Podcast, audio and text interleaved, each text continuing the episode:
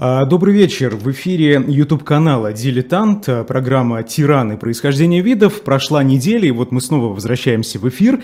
А, сегодня мы с вами обсудим очередного персонажа, которого в истории э, так скажем, называют тираном, да, и, знаете, по сравнению с Писистратом, который был на прошлой неделе, Пол Пот, конечно, это совершенно, да, как говорится, э, ягодки. Айрат Сергей Бунтман здесь, и Айрат уже назвал нашего сегодняшнего персонажа, и очень любопытно, что Айрат замялся на слове «тиран», потому что какое слово применить э, к Полпоту, я даже не знаю. Ну, точно не, не цензурное, знаете. Э, нет, ну это но на самом деле, вообще, как его только не называли после того, когда э, завершился период демократической Кампучии, как его только не называли. Называли его э, мясник с лунообразным лицом. Его, ну, просто изощряли журналисты в том, чтобы э, ему какое-то придумать прозвище, но это ничего не объясняет. Ну, соответствует. Или Это нет? соответствует, э, но ничего нам не объясняет, потому что мы должны вглядеться, конечно, в этого человека.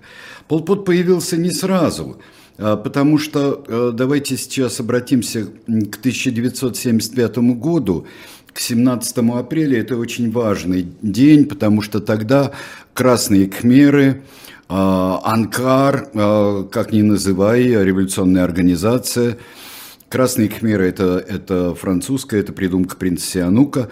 Но они появились, заняли Пномпень. Сначала взяли аэродром, пересекли дорогу до аэродрома, успели э, почти все э, посольства, ну, с некоторой задержкой, некоторые, включая советское, э, эвакуироваться из Пномпеня.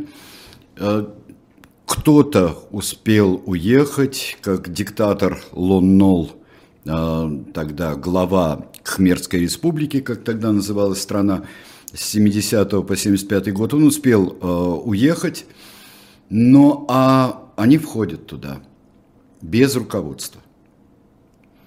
Они входят в город, в огромный город, где еще скопилась масса беженцев.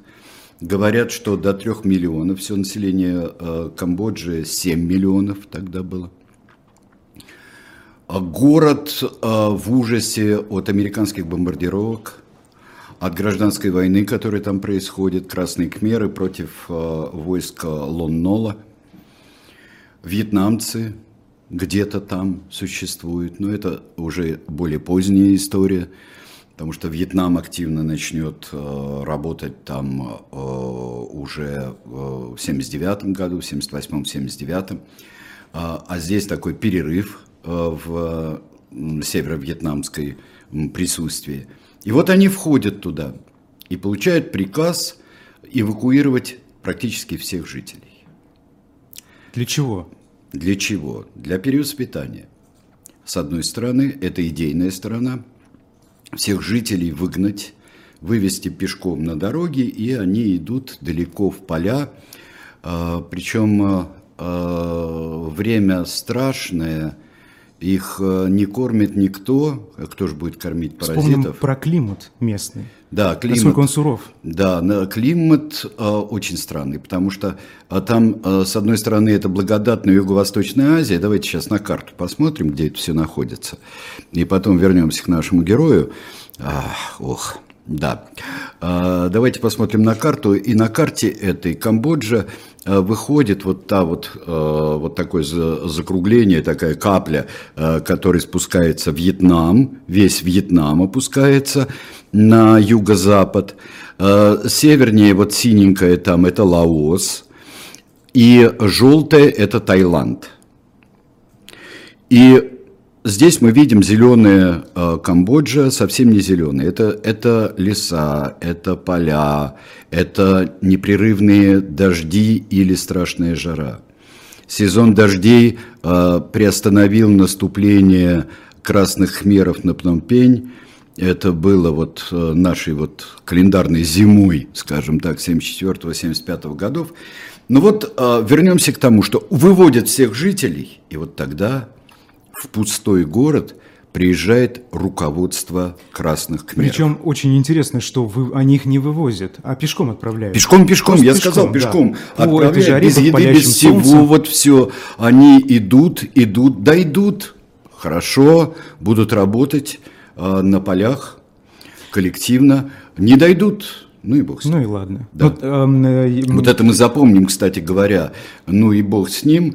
Вот то, что мы не видели в нашем предыдущем милом совершенно э, пластическом древнем греке. Его и тираном сейчас называть как-то, знаете, Да. не к месту. А, И то, что мы видели в нем, э, э, это вот какая-то забота, там, дать людям пожить, э, себя не забыть, но все-таки так политически устроить все единообразно, но дать людям пожить. Ну что же, они не будут участвовать в политике, но зато плодитесь, размножайтесь, Вот крестьянствуйте. вам гектар, пожалуйста. Да, да, вот этот самый аттический гектар у них был. И, пожалуйста, торгуйте с кем хотите, даже пришлые торговцы, они даже получше, чем обычные метейки, но забудем об этом. Уже сейчас 20 век, уже прошли столько катастроф 20 века, и столько идейных учений прошло, что в 75 году представить себе вот такое, честно говоря, вот я это очень хорошо помню, но представить себе было трудно. Вы знаете, что интересно? Во времена Писистрата а, людей тоже пытались от города подальше. Да, да, Вот да, туда, да, в поля, да, а, в сельскую местность и здесь тоже. Почему? Но сельскую местность, там не горожан, а не жителей Афин, а кто хочет. Какое-то количество остается, пожалуйста, участвуйте в собраниях.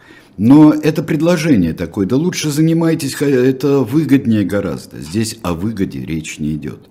Но давайте обратимся к... п- Совершенно одинаковые люди, да, а, приходят. Это не на наш европейский взгляд, они все одинаковые. Ну что там, э, как э, в Мимино говорили, да, японцы говорили про Фрунзика Макрчана и про Бубу Кикабидзе говорили, ну эти русские все на одно лицо, да? А, нет, они разные, но появляется такое безликое руководство. Даже сами а, красные кхмеры не знают, кто есть кто. Только они встречались там с командирами, проходили обучение, проходили накачку. Но пока, тем более, массы камбоджийского населения не знают, кто эти люди, руководство организации что, они Анкар. просто пошли и послушались? Или ничего им больше не оставалось? Они А- не знали даже, кто их высылает из города. Этика революционной борьбы, а, которую составил Пол Пот в свое время, говорила, что в центре существует организация, вот Анкар, да, существует организация, вокруг нее революционеры, а вокруг массы. То есть существует ядро, А кто конкретно, не важно. а это не важно. Это не важно. Каких-то товарищей знали, какие-то вот... Он, например, как товарищ Пол выступал иногда. Вообще-то у кхмеров идет сначала фамилия, а потом э, имя. Э, Знали, что существует там вполне э, какой-то учитель, интересный человек и э, идеолог э, Янгсари существует. Существует э, где-то там на высотах бывший министр Кхео Сампан существует. Но это не важно. Ставка была на молодежь. Но мы сейчас забежали назад, а это неправильно. Потому что Пол Пот появится в следующем году для широкой публики. Потому что и произнесено будет имя. Вот существует Пол Пот, внутри организации он брат номер один, Янгсари брат номер три, там их пять там основных вождей. А, вот эта нумерация, она действительно существовала? Или это внутри потом? у них, внутри у них, да. Как же Брат- ощущали себя брат номер три, когда Это- знали, что есть брат номер два? Но это, это, это договоренности. И вот распределяются посты, проводятся выборы, нечто вроде выборов. Все как бы голосуют, как бы выставляют свои кандидатуры. Даже я а, потом скажу, почему заставили принца Сианука а, выставить свою кандидатуру на этих выборах. Потому что еще существовала коалиция. Но я потом скажу про это, когда мы такой флешбэк устроим небольшой. И самое главное, что здесь впервые появляется товарищ Пол Пот. А кто он? Кто такой этот Пол Пот? В предвыборных там, ну это еще советские э, выборы по сравнению с этим, и даже, может быть, китайские э, выборы, это э, торжество демократии какой-то вот вообще. Плюрализм, я не знаю какой. А, здесь даже вообще ничего никогда не решается. Но была би- э, официальная биография товарища Полпота издана. Товарищ Полпот – это э, бедный крестьянин, э, работал на каучуковых плантациях и э, с малых лет боролся и против французского колониализма. Вот и боролся, боролся простой такой человек. Пройдет некоторое время, и с подачи Китая, который очень благоволил красным хмерам, появится маленький культ Полпота, который им был совсем не нужен. Вот здесь отметьте себе, культ такому человеку не нужен. Появятся фотографии – официальные. Вот, которые мы видели фотографии, это официальная фотография Полпота. Была 76 год. И тут начинается узнавание. Сидящие в глубоких лагерях один человек думает про себя, потому что наверняка он это произнести не может. «Мама моя родная». И не зря говорит «мама моя родная», потому что это же мой брат Сар – Дальше люди узнают, это учитель Салут Сар, который нам столько преподавал. Замечательный учитель, который нам читал Верлена, читал Альфреда де Виньи, преподаватель французского языка, литературы и многих других предметов в достаточно а, серьезной школе Пномпеня в 60-х годах. С конца 50-х он этим занимался. Это же Салот Сар – но тем, что это Салот Сар, развлекается только остальной мир, который догадался и куда проникли, просочились эти вести. Пока существует Полпот и остальное руководство, Кио Сампан, Янсари и так далее, которые распределяют а, министерские портфели. Кио Сампан был председатель, вот того, что можно сказать, председатель президиума Верховного Совета – тоже французский выученик. Мы еще расскажем, как Полпот и Ян Цари учились во Франции. Пытались. Я бы не сказал, что пытались. Они не очень пытались учиться. Вот в том-то все и дело. Они так достаточно поверхностно, но с другой стороны целенаправленно впитывали, что хотели. А академические их успехи не очень волновали. Ну вот Хео Сампан – другое дело. Он написал работу по экономике Сиануковской Камбоджи. И он такой э, дедушка Калинин у них. Председатель президиума, товарищ Подгорный, да, председатель президиума Верховного Совета, если быть ближе к э, эпохе. Э, э, Полпот становится главой правительства, премьер-министром. У него несколько заместителей, среди которых Йен Цари – это министр иностранных дел. Это вывеска э, и человек, который беседует с Китаем, беседует с Вьетнамом, беседует со всеми. Йен Сари тоже э, преподаватель, тоже гуманитарий.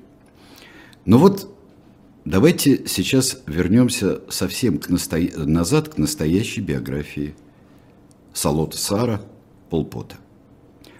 В семье он родился вовсе не бедный многодетный, но своими э, связями своими занятиями, в общем-то, находящийся недалеко от Королевского дворца. Камбоджа у нас королевство.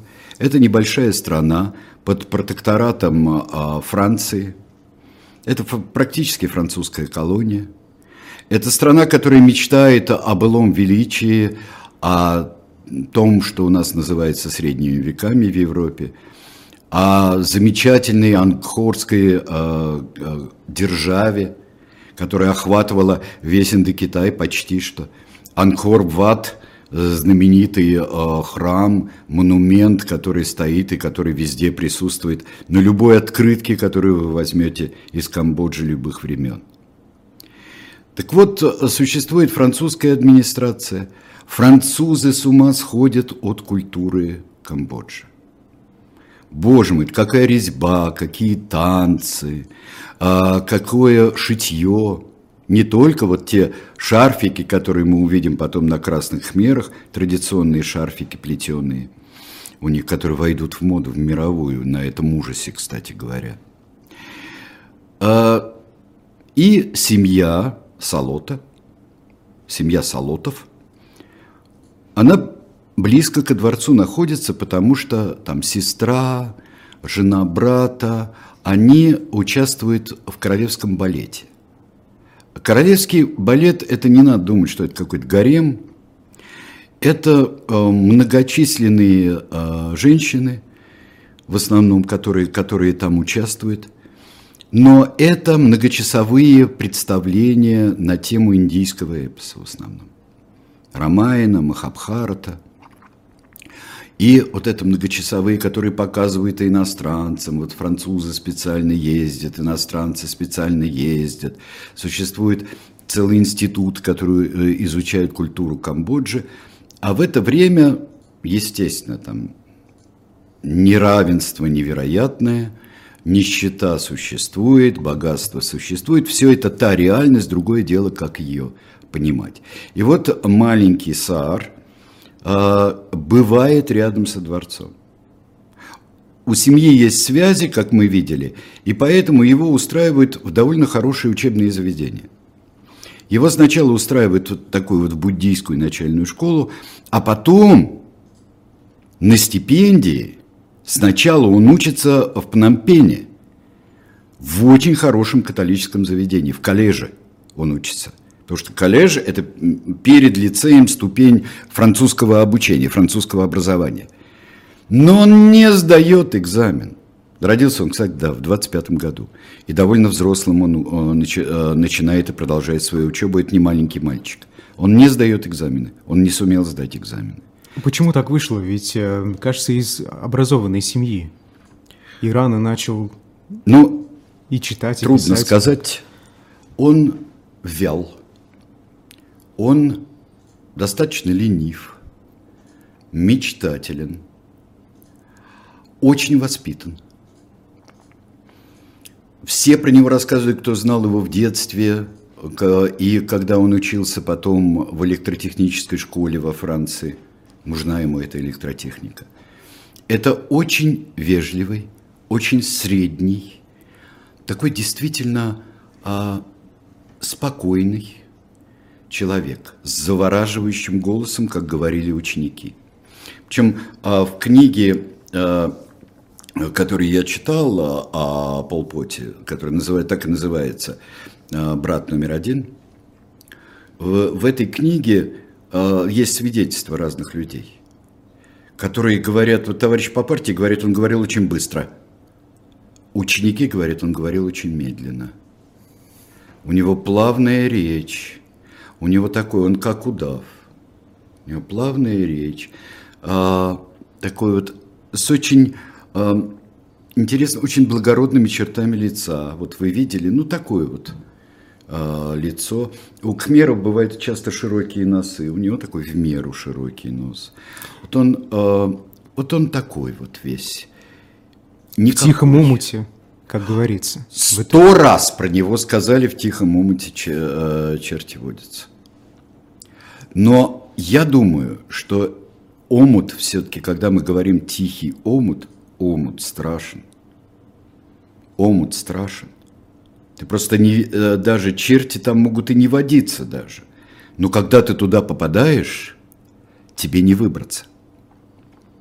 И мы смотрим, когда он приезжает во Францию, тоже по а, стипендии. Тут вот этот королевский коллеж а, был а, в Нампене.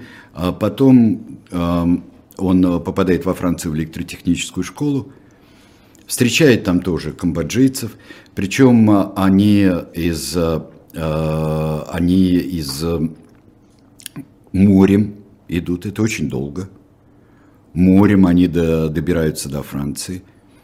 И во Франции он начинает, да, французский он знал более-менее.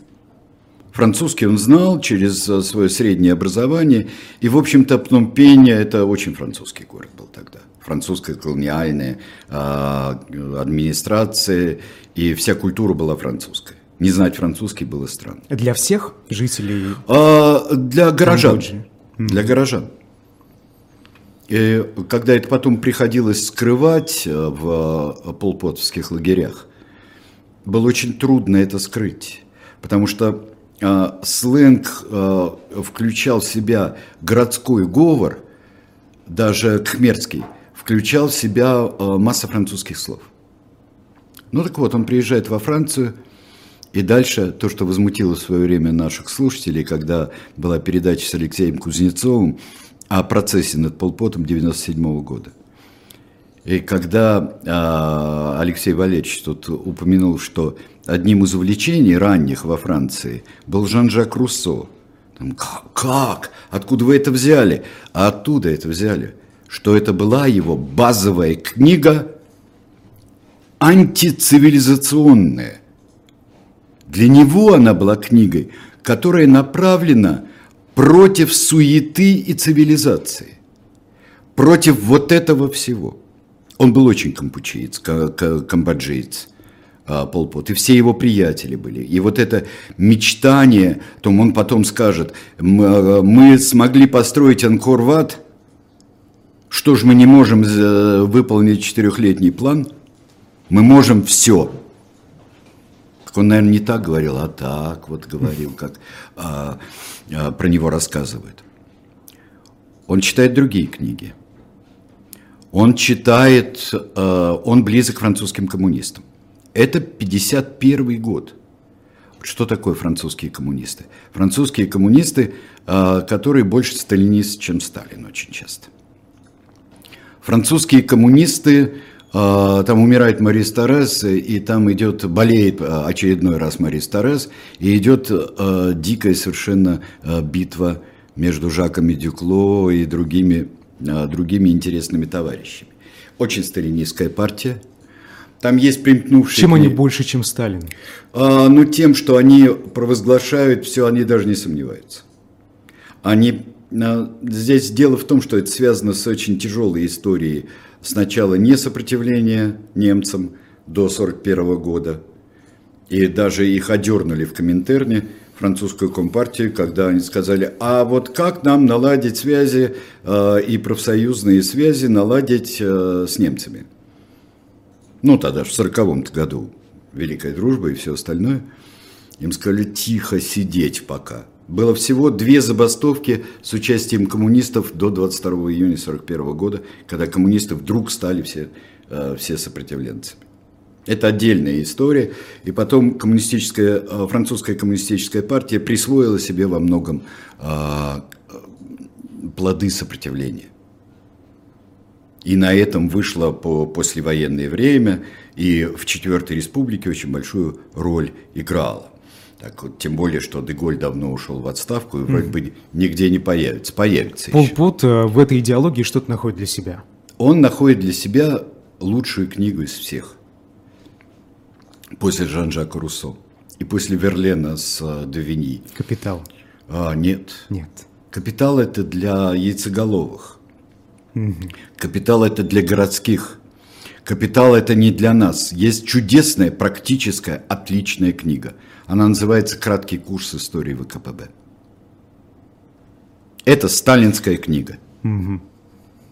Прекрасная. И вот у него все время вот это э, будет у к, э, коммунистической партии э, Камбоджи, она же революционная организация, и там все время будет там Маркс-Ленин, не марксизм-ленинизм, а Маркс-Ленин через дефис – и существует Сталин, который потом не упоминается почти, но делается. Почти не упоминается Мао до поры до времени. Это интересно. Все 50-е а почему? годы.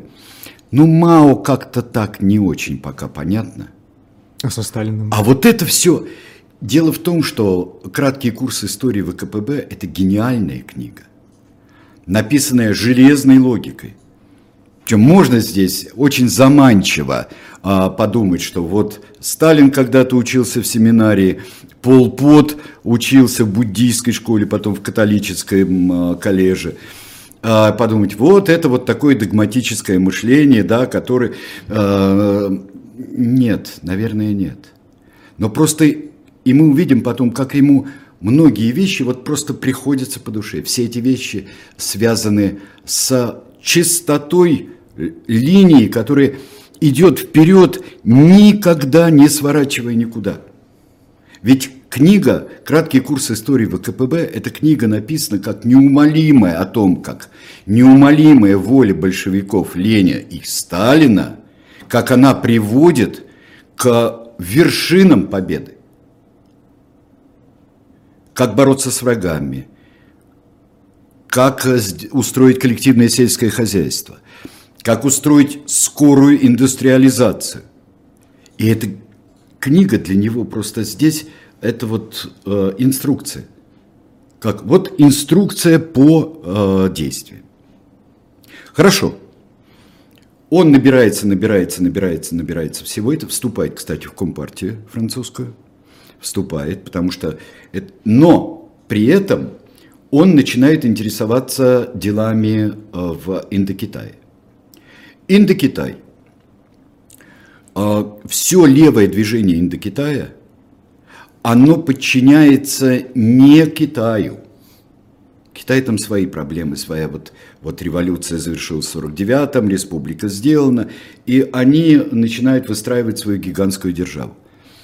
А это власть Вьетнама – Вьетнам, который вот Хо Ши Мин и его вот э, соратник Фам Ван Донг, который вот э, какой-то такой вот, ну такой вариант, тоже выставочный вариант э, Вьетнама. После э, Вьетнамской войны, войны в Индокитае, которую ведет Франция, когда Bien Phu, катастрофа, Франция откатывается оттуда. И вот образуется два Вьетнама. Северный Вьетнам, и как э, интересно очень сказано было, у него есть такая глубоко провинциальная спесь у коммунистических вьетнамских руководителей. Китайцы более великодушны. Они заманивают к себе, они показывают свои достижения, что потом увидит, э, что потом увидит э, э, Салот Сар – показывает свою силу, мощь. Вьетнамцы привыкли, что исторически весь Индокитай их. Это они победили Анкорскую империю, это они завоевали все. Ну да, осталась полосочка вот такая, но мы главные, мы высший народ Индокитая и высший коммунистический народ Индокитая. И поэтому, значит, существует Компартия Индокитая, которая руководит э, вот всеми своими регионами. Это всего лишь региональные организации. Да, в Камбодже происходят всевозможные дела. Э, там приходит, э, э, становится королем Сианук, знаменитый народом Сианук, становится королем. Потом он отказывается, он становится мимо отца в, при перевороте 41 года. Потом он к началу 50-х он отказывается в пользу отца, но принц Сианук становится фактическим правителем Камбоджи. Там своя ситуация, там демократические партии, mm-hmm. там выборы, там происходит борьба. Но есть еще одна вещь, которую увидел э, Салот Сар, будучи еще во Франции. Он во Франции поехал в стройотряд. А не куда-нибудь, а в Югославию молодые коммунисты поехали в Югославию, которая была страшным тогда противником Советского Союза. И Советский Союз очень не любил Югославию, вплоть до визита Жукова и примирения при, э, при Хрущеве. И он увидел, как молодые люди строят все сами в таких достаточно э, аскетических условиях, со всего мира прекрасно, как люди строят. Ему очень понравилось. Это тоже. Почему бы не повторить в Камбодже? Он все вот это собирал, этот пазл камбоджийский, Он собирал, вот у него а, генеральная линия, краткий курс истории ВКПБ. У него убежденность в простоте, которая идет от самого Жан-Жака Руссо. У него есть, э, мы потом поговорим о его основной черте, которая затмит собой все. Э, есть э, некий, некое такое эстетство аскетизма. Он очень артистичен, но собрано так, естественно артистичен. Он начинает преподавать. Он преподает, все в восторге от него. Вот интересно, серенький ученик, да? На партийных конференциях, на партийных каких-то кружках он всегда скромно, как Сталин. То есть какого-то стремления к власти заметно не было совершенно. Но иногда, вот можно ли этому верить, но иногда прорывается. Вдруг он сказал, вот когда будет, у нас должна быть жесткая организация. И каждый из вас, он говорил, про каждого из нас будет все известно организации. Мы все будем крепко связаны. Вот это все известно, крепко связаны, это очень серьезная вещь. Ну вот давайте э, посмотрим сейчас. В 1962 году он вдруг неожиданно становится заместителем э, секретаря э, Коммунистической партии Камбоджи. Каким образом это происходит? Ну, он познакомился Связи? с руководством а были, Хороший, были незаменимый связи, человек. Помогли да, да, да, да, да, да, да, да, да, были связи. Он в этом движении участвовал в 50-х годах. Он э, участвовал в левом движении вместе со своими друзьями, тоже приехавшими. Кстати, они с Йен Сари были женаты на э, родных сестрах. Там совершенно разная судьба э, у них. Очень трагичная у жены Полпота. И, э, ну, по-своему тоже трагичная, но более счастливая там, в браке, потому что это была другая женщина все-таки. Они были все хорошо, вполне образованы по-европейски. И если жена Полпота, э, Салота Сара, это был человек, которым, судя по всему, что-то у нее ёкнуло, когда ёкнуло сердце у нее. У нее присутствовало сердце. Когда ёкнуло? Ёкнуло в 75-м.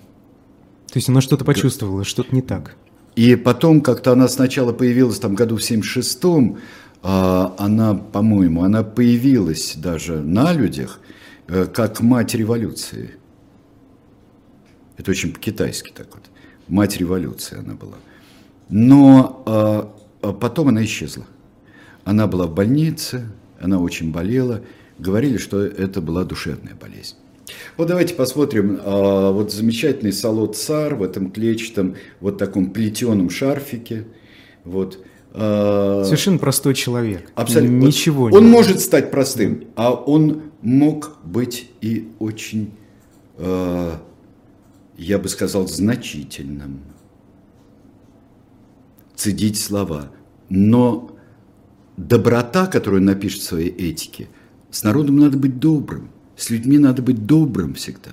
Надо к ним хорошо относиться. Надо всегда пытаться понять, чего они хотят. Это было только на словах? Как было в реальности?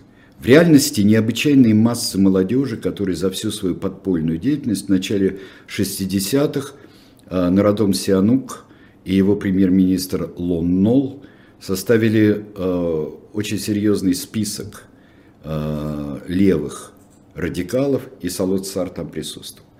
Им пришлось скрываться, он был и в вьетнамской там базе 100, он учился революционной борьбе, э, он был и на северо-востоке э, Камбоджи, в горах. Он многому учился, и ему жизнь такая тайная нравилась. Но там, как раз в 60-х годах, и в этих лагерях, и в, э, в этих накачках он был чрезвычайно добр, как к ученикам, расположен вот к этой э, неграмотной, полуграмотной молодежи, которую он набирал. Первое, что отметили все, когда красные кмеры пришли к власти, боже мой, да там же дети, дети, взводные, ротные командиры. Там есть своя история, куда исчезли настоящие кмерские командиры. Но давайте посмотрим несколько событий, которые были в середине 60-х годов и которые повлияли очень и очень сильно на, на э, все, что э, происходило в Камбодже. 65 год. Э, безумное коммунистическое восстание в Индонезии. Всех просто, вот всех поуничтожали, разбили, размазали по всем индонезийским островам. А, друг Советского Союза, папа Сукарна, а, сошел на нет. И генерал Сухарта, который э, ему наследовал, это жесткий режим, который в Индонезии э, появился. Не пойдет, да. А, в Китае провалился большой скачок 50-х годов. Но попадает в Китай, сначала во Вьетнам, где э, Лезуан, наш с Алексеем Алексеевичем друг, на встрече которого мы познакомились с Алексеем в Москве, ну, просто проезжала машина с Лезуаном. Так вот, этот Лезуан, э, примерно за 10 лет до того, как э, он приехал в Москву, э, на нашу радость, э, Лезуан очень надменно встретил Салота Сара и сказал, что Кампучийская партия как самостоятельная нам не очень нужна. Зато в 1966 году он поехал в Китай. Боже мой! А там как раз пошла культурная революция. Пошло после большого скачка, выставил Мао вперед Линь Бяо, знаменитого, который идеологически поддерживает возвращение, а, возвращение а, Мао к популярности. Но кто ему больше всех понравился? Это Каншен был. Каншен – это объединенный китайский от Дзержинского до Берия вот со всеми качествами, вот, которые есть у э, начальника секретных служб, революционных. Вот просто от Дзержинского до Берии. Ему понравилась жестокость? Он ему рассказал, как жить. Угу. Он ему объяснил э, краткий курс истории ВКПБ, ту часть, как бороться с врагами. Во всяком случае, это очень понравилось Полпоту, и он говорил будущему Полпоту. Ну вот, давайте быстренько пройдем сейчас э, к тому, что вот получается, вот вьетнамцы надменные, когда война пошла во Вьетнаме, серьезная, и когда вьетнамцам надо было отступить э, в Камбоджу, и они как бы просили Э, у, э, у красных хмеров, сказали, мы вас будем инструктировать, а вы нас приютите. Сомневались, Янцари сомневался, там руководитель, Полпот в это время был в поездке своей в Китае. И они расположились, как хозяева. Да, поучили.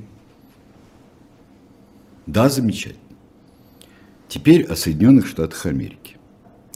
Соединенные Штаты Америки а, сыграли поразительную совершенно роль, а, преследуя свои а, цели, особенно президент Никсон, который упорно мирился, пытался мириться с Вьетнамом, но изоляцию Вьетнама он продолжал. И вот эти бомбардировки Камбоджи, ведь а, могли бы и не втянуться туда ни Лаос, ни Камбоджа, могли бы и не втянуться в эту войну.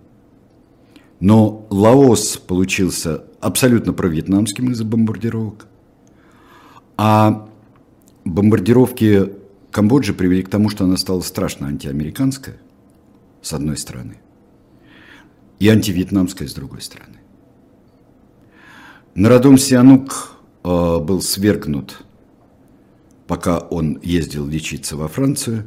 В 70-м году Лон-Нолом, образовался такой жесткий режим с американским участием. Но все равно в 1973 году бомбили американцы, потому что части, занятые вьетнамцами, как им казалось, промахивались. На, от, с этого начинается лучший фильм о Кампучии. Это Ролана Жефе «Поля смерти», который я всем очень рекомендую посмотреть. И вот приходят, как только э, красные кхмеры увеличиваются, приходят к ним еще и из Вьетнама те, кто там оставался на обучении, их потом уничтожат. Это самые были крепкие, но взрослые солдаты. Взрослые и не такие э, тоннельно узконаправленный, как должен быть Красный Кхмер. Ну что они устраивают? А, после 75 года, с 75 по 79. Ему удалось Полпоту Салоту Сару, удалось сделать за 4 года вот все, что прожил Советский Союз, например. В самых крайних а, формах. Не прибегая никакой продразвездки, никакому продналогу, никак, без всякого НЭПа, бубух, сплошная коллективизация и заявка на индустриализацию абсолютно невозможна. Почему так вышло? Потому что люди должны быть все равны.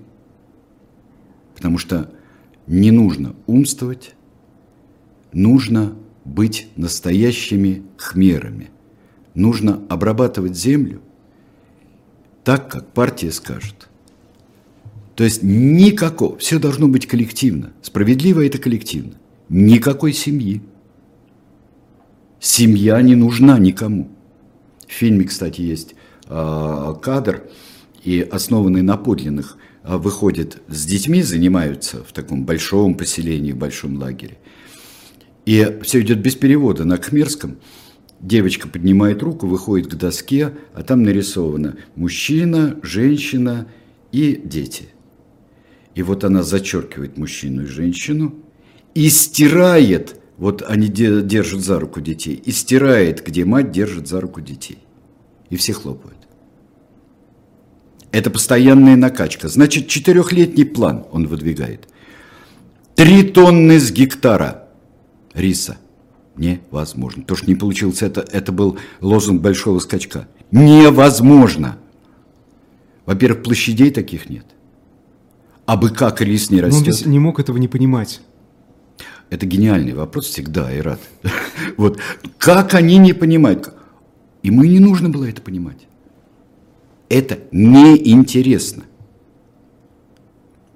Это, если мы построили Анкор-Ват, мы можем все. Мы, хмерский народ, может все. Три тонны, три тонны погибает куча риса, погибает, ну куча, не куча, погибает масса э, на площадях. А, и не тогда его сажают, не тогда убирают. Это все столько а, вытаптывают, потому что масса народу. Эти учителя, простите меня, рабочие, таксисты. А эти не умеют, дети, которые а, руководят. Но самое страшное – это врачебная помощь. Четырехлетний план а, указывал на то, что нужно пользоваться старой, доброй нашей хмерской медициной, которую никто не помнил но ей надо пользоваться. И получилось, что 17-18-летние самозванные врачи, они убили больше, э, даже получается иногда, не меньше убили врачи, оказывающие какую-то странную помощь, э, чем, скажем так, Создается впечатление, что он просто хотел истребить э, как можно больше людей. Ну, иногда называли это убийство как способ управления. Все равно останутся все равно это будет. Мне непонятно, что он. Он хотел вот этой чистоты. Он хотел, чтобы это было. В интервью, когда судили а, свои же, судили э, Полпота в 97 году за год до смерти. Вот это, послушайте передачу у Алексея Кузнецова, была очень хорошая, а как раз об этом процессе. Его судили за то, что он там предал партию здесь, предал партию тут, и вообще он э, вот как, ну, как Берию примерно так вот судили. Э, и, или их 20-й съезд, так скажем, было. Там был американский журналист, который взял интервью у Полпота.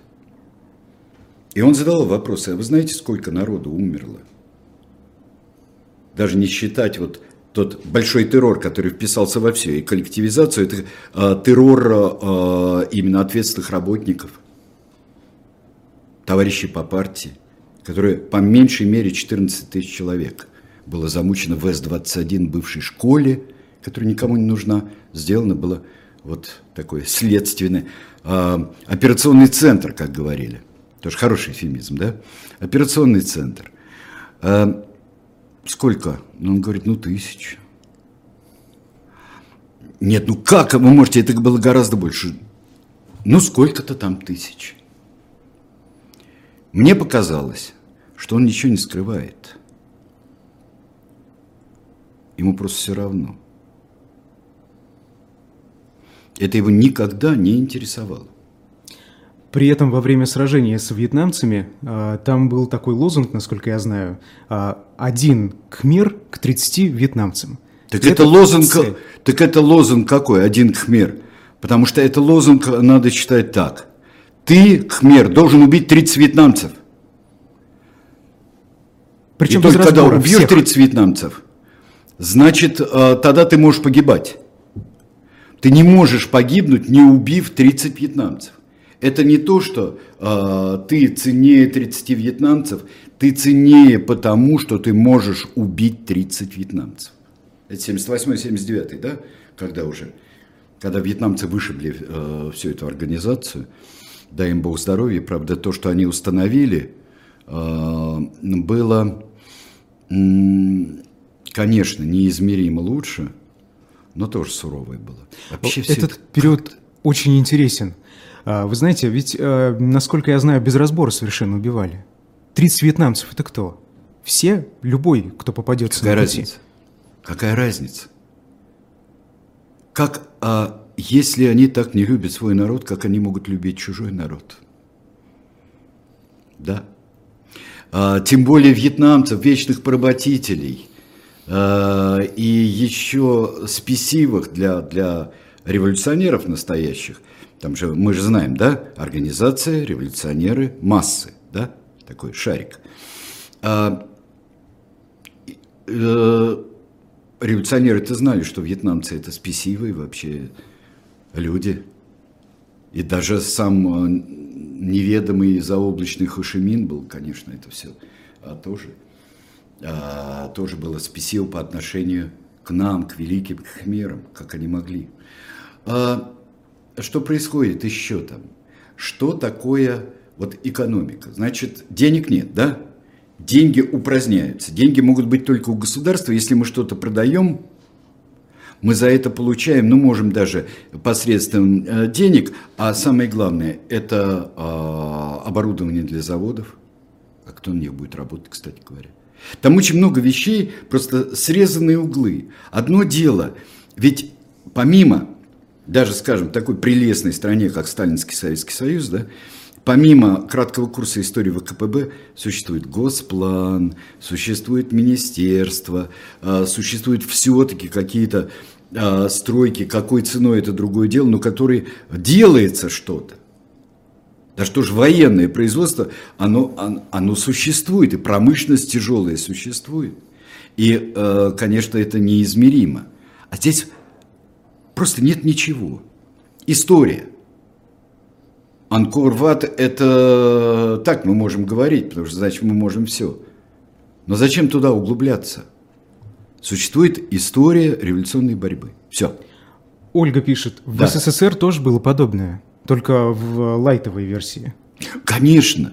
Вот э, если, если бы... Вот советская пропаганда, которая поразительно совершенно, Вдруг после вот этой самой красной кмеры, когда пришли к власти и образовали свое руководство, вдруг появляется поздравление товарищу Полпоту ну, с его же. избранием.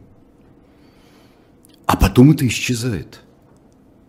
А потом это красные кхмеры, ревизионисты, на, у ревизионистского Китая, они там на поводке. Что случилось? Это, что поняли – есть гениальный кадр в «Полях смерти», э, замечательный кадр, когда красные кхмеры э, выгоняют советское посольство из Пномпеня. Товарищи там э, говорят им, а они берут там портрет Брежнева, там они его раскололи портрет Брежнева. Товарищи, ну портрет-то зачем? Товарищи, ну мы же свои.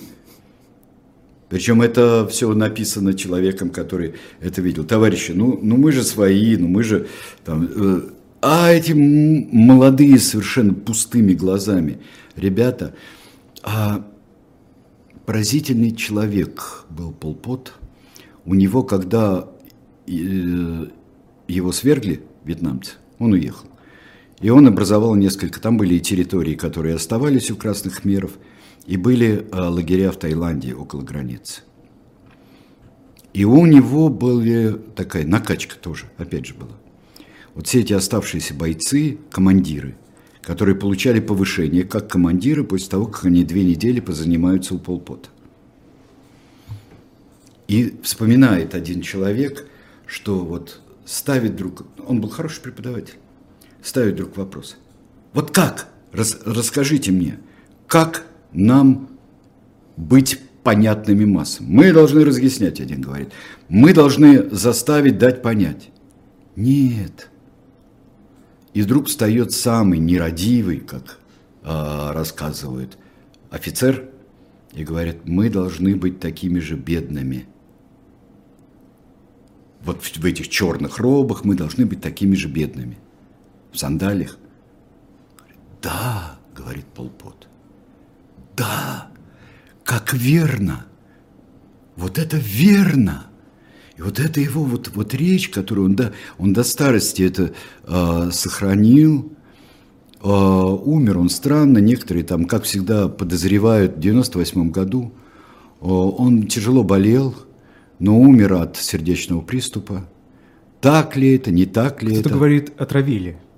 Говорят, отравили, говорят, убили. Чем только не убивали в его времена, когда была демократическая Кампучия, и вот, я думаю, видят вот эти... Мне не хотелось сегодня показывать горы черепов, мне хотелось показать только один череп, то, что оставалось очень и очень долго. Вот э, табличка есть, которую мне подарил один военный журналист, который был э, в Камбодже. Это «Осторожно, мины» на французском и на э, кхмерском языках. Если написано по-французски, это значит уже не в краснокхмерскую эпоху. Это все, что оставалось, оставалось. Вы знаете, там и сейчас не сладко. Тоже э, привет э, Китаю и Соединенным Штатам, которые в удивительном единодушии все э, 80-е годы они оставляли, ООН оставляла в, в своей организации именно демократическую Кампучию, а не новое государство, которое а, образовалось. Это удивительно. И только в 90... А почему? Потому что это антивьетнамское. Страшнее знаете, кошки, зверя нет. Еще очень интересно вот а, про современную Камбоджу. А, дело в том, что ведь там до сих пор остается какой-то культ личности Полпота. Конечно. конечно. Кто-то считает его вот как у нас со Сталиным. Еще больше. Ну, даже дело в том, что они, конечно, столько перенесли, не все читали, не все там были, потому что погибло, ну, так по наиболее, ну, скажем так, вероятным подсчетам, это 1 миллион 500 тысяч и 1 миллион 700 тысяч, вот примерно так.